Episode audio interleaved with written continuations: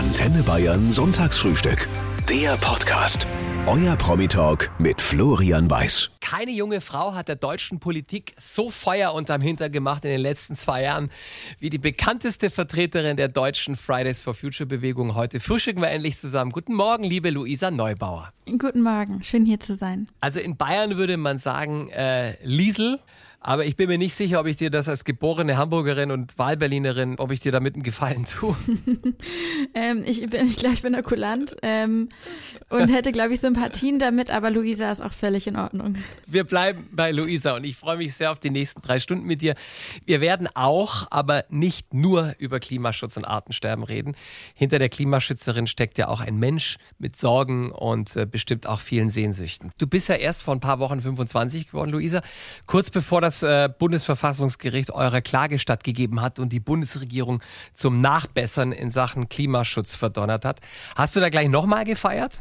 Ja, die Freude war natürlich groß. Also jetzt beim, äh, beim Urteil, mein Geburtstag war jetzt wie bei den meisten Leuten natürlich der zweite Corona-Geburtstag, also hm. wie die dann halt so sind, ähm, aber auch auf jeden Fall nett und lieb.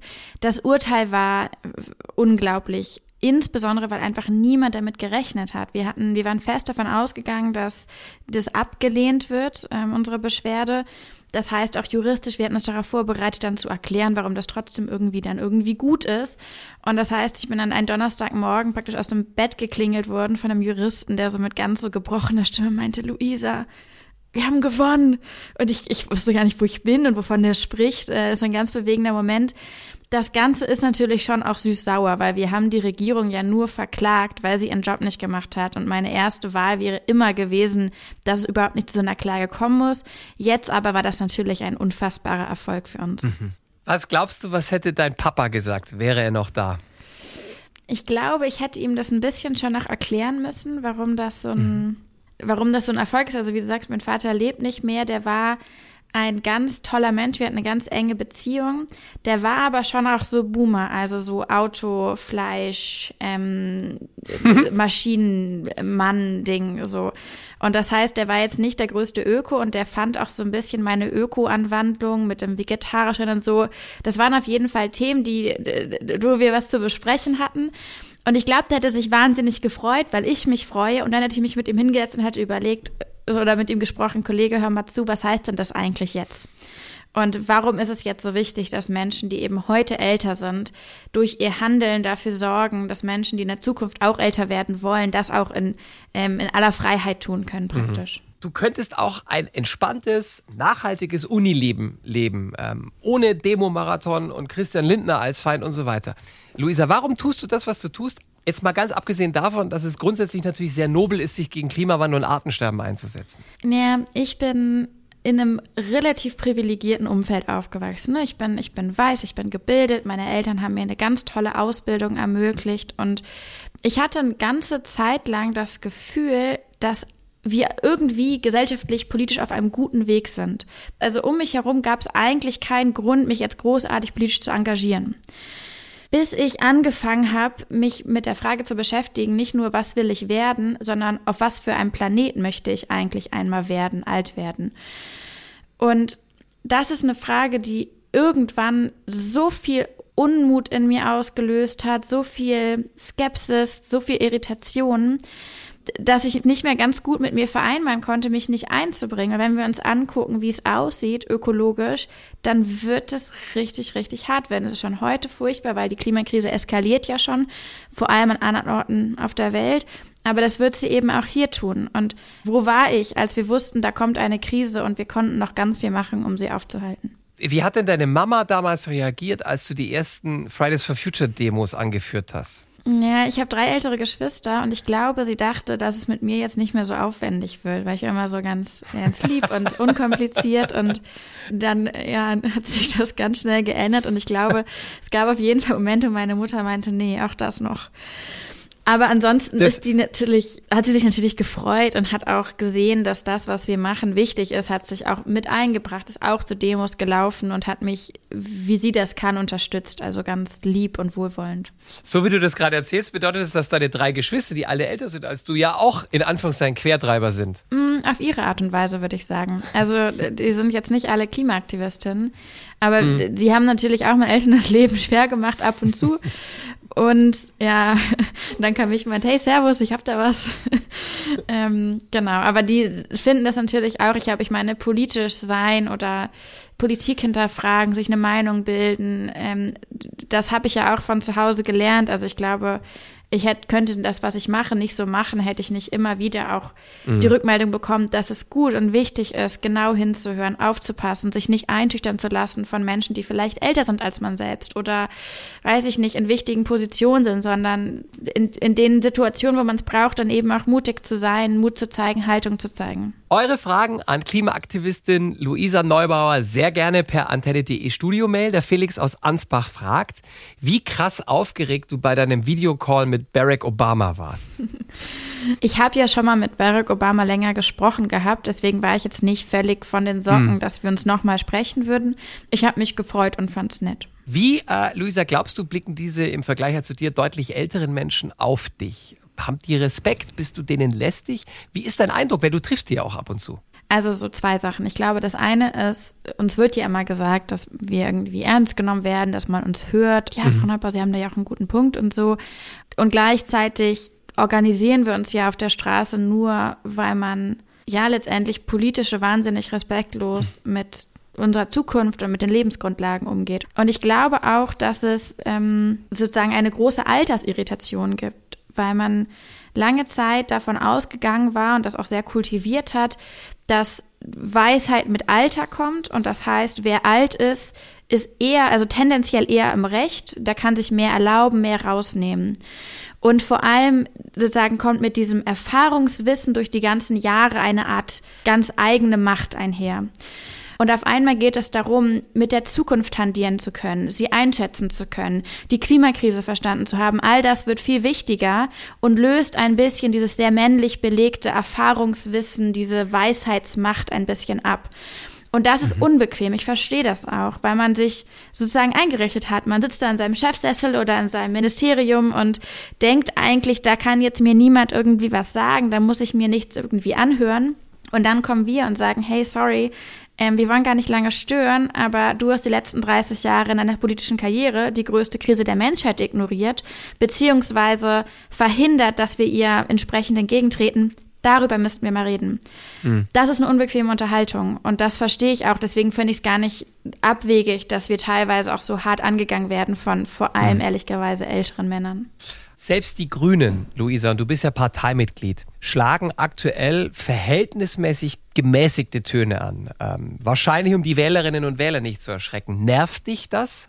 Hm, ja, ich weiß nicht genau, was du mit gemäßigten Tönen meinst, weil ich, ähm, also der Wahlkampf ist jetzt ja noch jung aber was man so erlebt, finde ich erschreckend, ehrlich gesagt. Auf einmal sagen wird überall geschrieben, oh, das können wir übrigens nicht bezahlen, das ist sozial ungerecht und die wollen uns die Flugzeuge wegnehmen und die Autos wegnehmen und die wollen uns die Einfamilienhäuser wegnehmen. Alles Sachen, die so überhaupt nicht stimmen, aber das bleibt ja hängen bei den Leuten.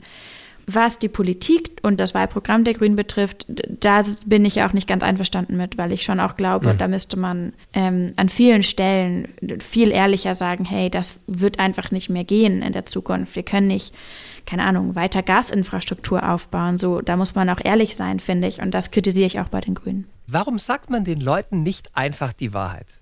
Als Politiker. Sowas wie, es tut uns leid, wir haben es verkackt. Klimarettung und Stopp des Artensterbens wird leider kein Spaziergang. Stellt euch auf 10, 20, vielleicht 30 schwierigere Jahre ein. Corona war leider nur der Appetizer. Warum passiert genau das nicht? Das ist eine sehr gute Frage. Ich ähm, glaube, oder anders, das würde aufgehen, wenn das alle sagen würden. Wenn man sich über die Parteigrenzen weg darauf einigen würde, wir müssen mal anfangen, ehrlich zu werden. Wir müssten mal sagen, fucking Klartext sprechen und sagen, Leute, es mhm. tut uns wirklich leid. Wir hätten das vor 40 Jahren ganz gemütlich anfangen können. Da hätten wir heute nicht das Schlamassel. Aber wir haben uns und euch eingeredet, dass das alles irgendwie schon wird und dass es immer so weitergehen kann, dass man Klimaschutz einfach nicht merken darf, sonst ist er ungerecht oder illegitim. Mhm. Das müsste man machen. Das Problem ist aber in dem Augenblick, wo die einen sagen, hey Leute, das wird auf jeden Fall anstrengend, aber im besten Falle ne, bewegen wir uns in eine gerechtere Welt hinein. Wenn es die einen sagen, dann werden die anderen einspringen und sagen, übrigens, wenn ihr uns wählt, bekommt ihr nicht die ganzen doofen Sachen, ihr bekommt bei uns nur das Gute, weil wir mhm. reden euch eben weiterhin ein, dass Klimaschutz sozusagen nur dann passieren darf, wenn wir ihn nicht spüren. Das ist aber natürlich Bullshit, weil die Klimakrise ist ja da. Solange die Amis und die Chinesen weiter so Dreck in die Atmosphäre blasen, wie sie es aktuell tun, können wir uns hier in Deutschland noch so anstrengen. Es bringt nichts. Ob das so stimmt, das frage ich heute euren und meinen Gast im Antenne Bayern Sonntagsfrühstück, Klimaaktivistin Luisa Neubauer. Das ist ja eines der Argumente, die man immer mhm. wieder hört. Vor allem aus Deutschland, dem kleinen Land Deutschland. Mhm. Was sagst du dazu? Ja, ähm, interessantes Argument, sage ich dann. Wenn wir jetzt praktisch einmal in die Atmosphäre gucken und sagen, von wem kommen denn da die meisten Emissionen, ist Deutschland unter den Top 6 Emittenten, die über die langen Jahre hinweg verantwortlich waren. Weil es gab einfach eine große Zeit in der Geschichte, da waren wir in Deutschland, so klein wie wir denken, dass wir sind, Hauptverursacher von Emissionen. Die andere Sache ist die, Klimaschutz funktioniert nur, wenn sich alle dran halten. Das ist ein globales Problem, das hören wir auch immer aus der Politik und wir brauchen eine globale Lösung. Und die globale Lösung ist, alle reduzieren auf Null. Und die Reichländer machen das schneller als die armen Länder. Wenn wir uns jetzt nicht dran halten, von wem auf der Welt wollen wir denn erwarten, dass sie sich dran halten? Wir tun gerade so, als wäre das sozusagen so eine Option, dass wir vielleicht Klimaschutz machen und das an, uns an das 1,5 Grad Ziel halten. Das ist eine feste Vereinbarung, das ist auch völkerrechtlich bindend. Die haben wir getroffen. Das ist nicht mehr eine Option, um die wir irgendwie so ein bisschen rumspielen können. Und wenn wir uns darauf verlassen wollen, dass sich andere dran halten, dann müssen wir ja loslegen. Ansonsten wird jedes andere Land sagen, hey, ihr seid super reich, Deutschland, ihr habt so viele Möglichkeiten, so viel Technologie, so viele Ressourcen. Why the fuck würdet ihr euch nicht an diese Klimaziele einhalten, die wir alle gemeinsam vereinbart haben? That's how it is. Und abgesehen davon kann man tatsächlich, wenn man will, auch so ein wirtschaftliches Argument draus drehen. Ne? Es wird eine Zeit sein, mhm. geben, in der Wirtschaft komplett dekarbonisiert, also ohne zusätzliche Treibhausgase stattfindet. Und da möchte man mithalten. Das heißt, wir tun uns auch wirtschaftlich einen Riesengefallen, indem wir jetzt richtig loslegen. Irgendwann kann man zum Beispiel Technologie exportieren, man kann anderen zeigen, wie es gehen kann. Die werden sich nur niemals an uns ein Beispiel nehmen, wenn wir das komplett verreißen und die Ziele eben nicht einhalten. Mhm. Luisa, es ist Montag, du kaufst ein für die mhm. Woche. Dein Budget ist begrenzt. Du willst trotzdem so nachhaltig wie möglich mhm. sein. Wie stellst du es an? Sehr gute Frage. Das Problem dahinter ist, gerade jetzt ist es, wenn ich in einen normalen Supermarkt reingehe, ist es teurer für mich, Bio einzukaufen, als nicht Bio einzukaufen. Ist es aufwendiger für mich, mit weniger Verpackung einzukaufen, weil ich muss anders transportieren, ich muss vielleicht in andere Geschäfte reinfahren. Ist es oftmals auch unbequemer, weil die Sachen, die man so schnell mal eben nebenbei kauft, sind eben total emissionsintensiv produziert, sind aufwendig verpackt. All das ist ja völlig absurd. Wieso leben wir in einer Welt, in der es teurer ist, was zu kaufen, was dem Planeten weniger schadet, als das, was ihm mehr schadet. Wieso ist es aufwendiger, Sachen zu kaufen und umständlicher, mich so zu verhalten, dass wir nicht nebenbei die ganze Zeit den Planeten abfacken? Das ist ja total merkwürdig. Und das aufzulösen ist eine Herausforderung, die man mit Systemwandel beschreiben kann. Wir wollen ja an einen Punkt kommen, in dem das bequemste, günstigste, leichteste, naheliegendste das ökologische ist. Menschen, wenn sie wollen, können sich ja klimaschädlich verhalten, wenn sie sich darauf anlegen sollen, aber dann müssen sie sich proaktiv dafür entscheiden. So rum müsste es eigentlich sein. Und das wollen wir einmal umdrehen. Gibt es, wenn du im Supermarkt stehst, trotzdem auch Momente, wo du für dich ein Auge zudrückst? Weil wir sind am Ende des Tages alles nur Menschen. Ich, ja. Mir fehlt dann mal die Zeit zu gucken, ist dieser Sneaker, den ich jetzt haben will, ist der nachhaltig produziert? War da unter Umständen Kinderarbeit beteiligt?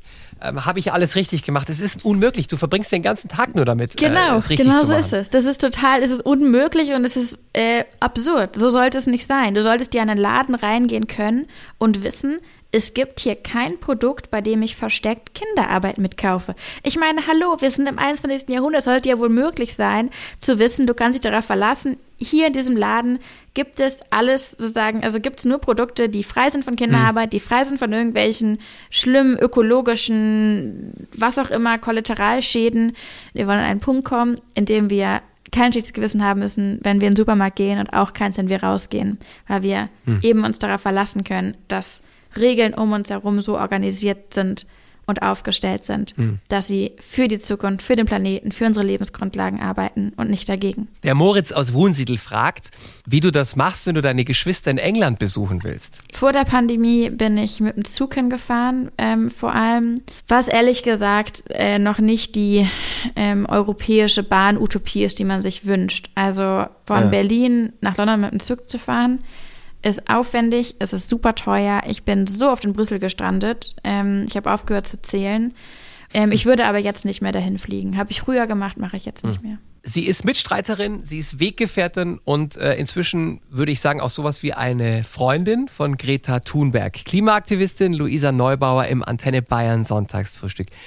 Kann Greta auch ein ganz normaler Teenager sein? Das musst du vielleicht sie fragen. Aber ich habe sie als ganz netten Teenager kennengelernt. Sprichst du mit ihr auch über ganz normale Dinge, über Jungs, über Akne, über Netflix-Serien, über was auch immer? Also darüber haben wir jetzt noch nicht gesprochen.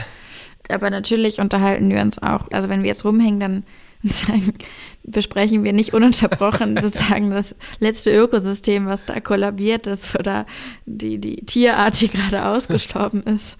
Also ich weiß nicht, wie sich andere Menschen so Ökos unter sich vorstellen, aber schon anders. Ich meine, dieses Mädchen hat viel bewegt und sie hat unglaublich viel Hass abbekommen, zeitgleich. Noch mehr als du wahrscheinlich. Oh ja. Ist euer Fell inzwischen dick genug? Ich finde dieses du brauchst ein dickes Fellding, finde ich ehrlich gesagt nicht so hilfreich. Die Sache ist ja die, wir sind in der Klimakrise unter anderem, weil wir es als Menschheit geschafft haben, an irgendeinem Punkt wahnsinnig unempathisch zu werden. Also, ne, wir, wir sehen ja, dass das, was wir machen, Menschen wehtut, dass es Leiden verursacht, dass es Lebensgrundlagen zerstört. Und trotzdem machen wir weiter. Das geht ja nur, weil wir gesagt haben, nö, da sind wir nicht empathisch.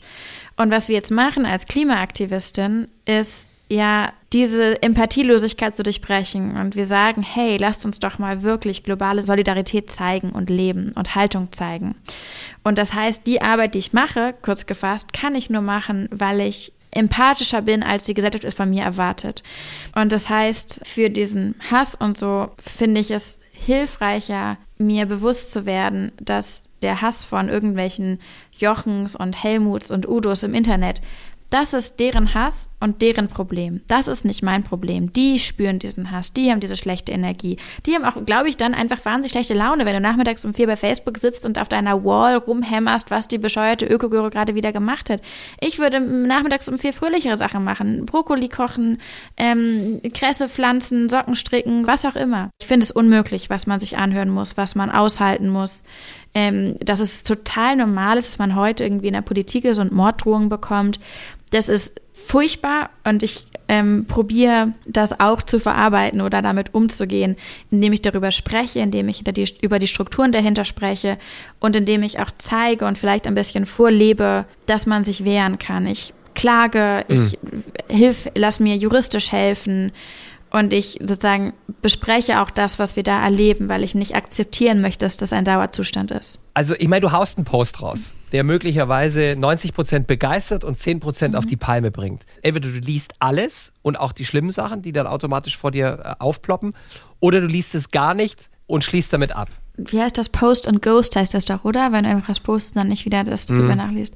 Das hängt total davon ab, auf welchen Plattformen wir unterwegs sind und was ich geschrieben habe.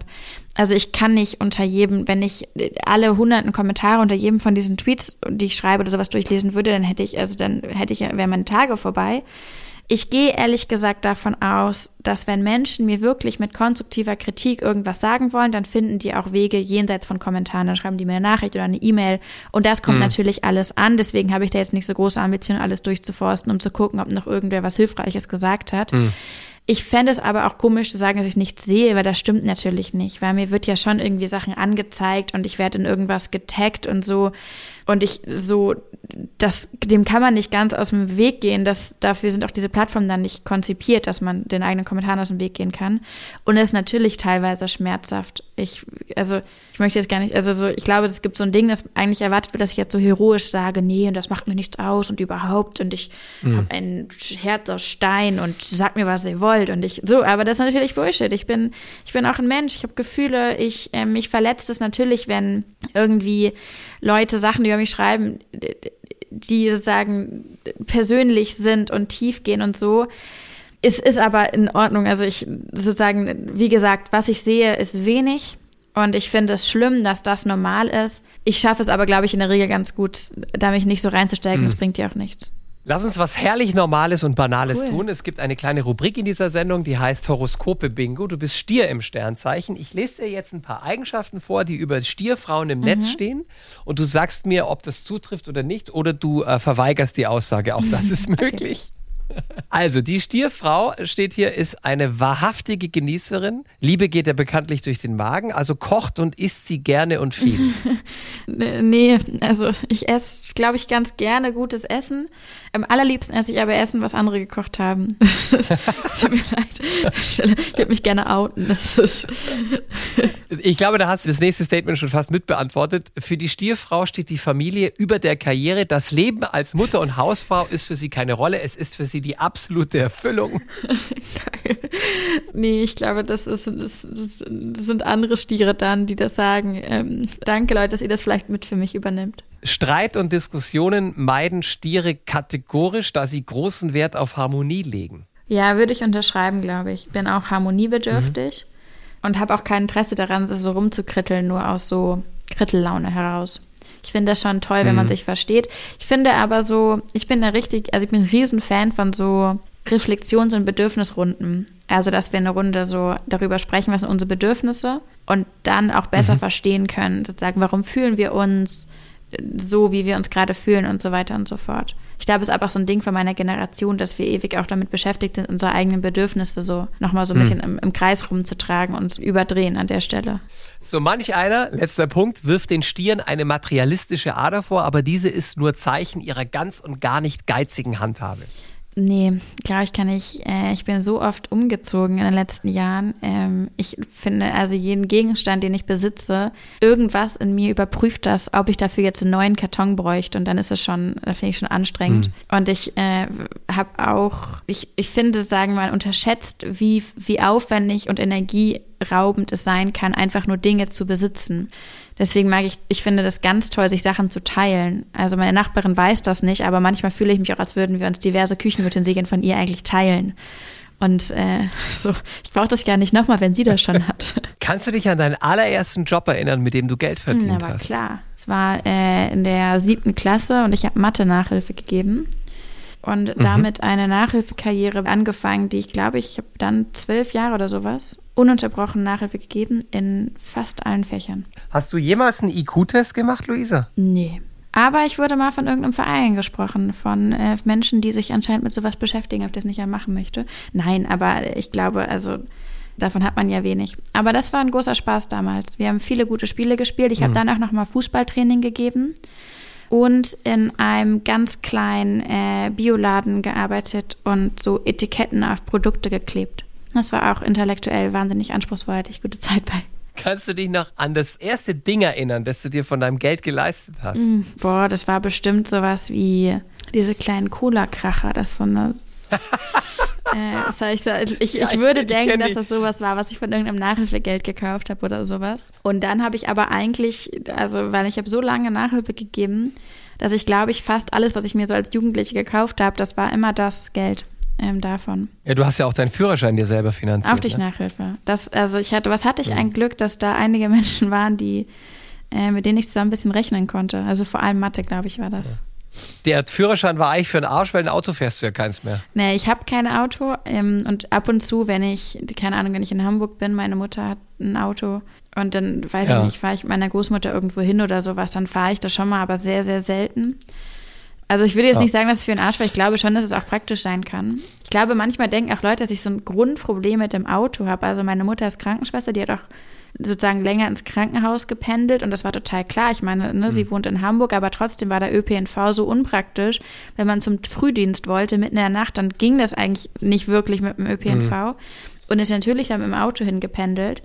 So, deswegen, also diese Lebensrealität kenne ich auch sehr gut und deswegen finde ich es auch total nachvollziehbar, dass Menschen darauf angewiesen sind und ich würde auch gar nicht sozusagen kategorisch ausschließen, dass ich, also ich würde gar nicht kategorisch behaupten, dass jetzt ein Führerschein nutzlos ist. Ich brauche ihn nur mhm. nicht so oft. Dankeschön für eure vielen Fragen unter antenne.de, die heute an Klimaaktivistin Luisa Neubauer reinkommen. Diana aus Hammelburg, liebe Luisa, fragt, was du am liebsten niemals gesagt hättest. Mm, ja, ich ja? habe nur Sachen, die ich gesagt, gerne gesagt hätte, die ich nicht gesagt habe. Mhm. Aber andersrum fällt mir nichts ein. Unser Nachrichtenchef Arno Siegemund hat mich mhm. gebeten, dir diese Frage zu stellen. Der möchte wissen, ob du unter einer Kanzlerin Baerbock einen Ministerposten hm. annehmen würdest. also ich bin ja, ähm, ich bin ja 25 und weißt du was, da lass uns doch in einem Jahr drüber sprechen. Ich glaube, es mhm. muss noch sehr viel passieren, dass wir im, im Herbst dieses Jahres eine Regierung haben, unter welcher Kanzlerin oder Kanzler auch immer, bei der ich sagen würde, super, habe ich Bock dran mitzuarbeiten und nicht das Gefühl, ich müsste weiter protestieren. Weil ich glaube, man mhm. überschätzt das, was gerade ökologisch abgeht in diesem Land insofern, dass es noch richtig, richtig hart werden wird, ein, eine Wahl und eine Koalitionsverhandlung sozusagen über die Bühne zu bringen, die nicht auf Kosten von den notwendigen Klimaschutzmaßnahmen geht. Wenn wir uns angucken, was noch gemacht werden muss ähm, in Deutschland im Klimaschutz, dann sehen wir, dass die nächsten fünf Jahre entscheidend sind, um auf diese besagten 1,5 Grad Pfade zu kommen. Also um auf einen Pfad zu kommen, von dem wir sagen können, super, wir halten uns an das Pariser Abkommen. Das heißt, die nächsten fünf Jahre, das ist vor allem die nächste Legislaturperiode. Es liegt ein so großer, enormer ökologischer Druck auf diese Legislaturperiode und entsprechend eine riesen Erwartung an alle Regierungsbeteiligten. Und das, glaube ich, ähm, ist bei vielen noch gar nicht so sehr angekommen. Und wir werden sehr hart daran arbeiten bis dahin, da den Druck aufzubauen. Aber er wird dann, glaube ich, auch Druck bleiben müssen, damit dann tatsächlich die nächste Legislatur zu dieser Klimagerechtigkeitswende wird, in der richtig viel nicer Shit mhm. umgesetzt wird, der uns hin zu einer gerechteren und klimageschützteren Welt bringt. Du hast äh, Zeit in Afrika mhm. verbracht. Was hast du von den Afrikanerinnen und Afrikanern gelernt für dein Leben? Ich war in Namibia und Tansania, es sind nur zwei, sozusagen zwei Flecken in, im, am afrikanischen Kontinent. Ich würde also nicht von den AfrikanerInnen sprechen oder so sondern ich habe da ja nur also jeweils ein paar Menschen vor Ort kennengelernt. Das waren beides Male total bereichernde Erfahrungen. Wovon ich vor allem viel gelernt habe, ist tatsächlich, dass ich eine Gastschwester hatte ähm, aus Tansania, die ein Jahr lang bei mir in Hamburg gewohnt hat. Und wir konnten uns also richtig gut kennenlernen und die, ähm, mit der, weiß ich nicht, habe ich ganz viel zusammen gemacht. Vielleicht ein Eindruck, den ich mitgenommen habe, und das war vor allem eben das Gefühl, dass ich es fast unerträglich finde, was sozusagen die Kosten sind von diesem Reichtum, den wir hier genießen und selbstverständlich finden. Weil wir wissen ja letztendlich, dass ganz viel von dem, was wir hier eben als Wohlstand bezeichnen, nur funktioniert, weil es anderen Menschen und anderen Regionen dieser Welt sehr, sehr, sehr schlecht geht, weil wir eben über viele Jahrzehnte und auch Jahrhunderte eine solch krasse Ausbeutungspolitik und Wirtschaft organisiert haben. Und ich finde es schmerzhaft sozusagen in die in die Augen zu gucken von jungen Menschen, die sind genauso alt wie ich, die haben auch studiert, die sollten genau die gleichen Perspektiven haben wie ich und sie haben es einfach nicht. Das finde ich ähm, so tief ungerecht und dann kommt obendrauf die Klimakrise und das bringt, hat für mich auch sozusagen, als ich da war in Tansania, ein bisschen das Fass zum Überlaufen gebracht, dass ich gedacht habe, fuck, man möchte ja wirklich so, es gibt ganz, ganz viel Hoffnung und es gibt ganz viele Dinge, die genuin besser werden. In vielen Regionen der Welt erlebt man das ja, dass sich was verbessert. Aber die Klimakrise macht der Sache einfach so sehr einen Strich durch die Rechnung, weil sie dafür sorgt, dass diejenigen, die schon heute vulnerabel sind, die wenig haben, noch mal eins obendrauf kriegen durch die Klimakrise, die so, so, so viel ähm, Zerstörung verursacht. Ja. Und es ist sozusagen nicht zuletzt auch so ein Gefühl, dass wir in Anführungszeichen privilegierten, wohlständigen Länder in der Welt jetzt uns mal wirklich zusammennehmen müssen und uns hier in der Verantwortungsposition sehen und das dann auch ernst nehmen. Luisa Neubauer, es war mir eine Freude, mit dir zu sprechen. Es war ein sehr bereichernder Vormittag. Herzlichen Dank für deine Zeit, deine Gedanken und deinen Optimismus. Gerne, gerne. Und danke dir.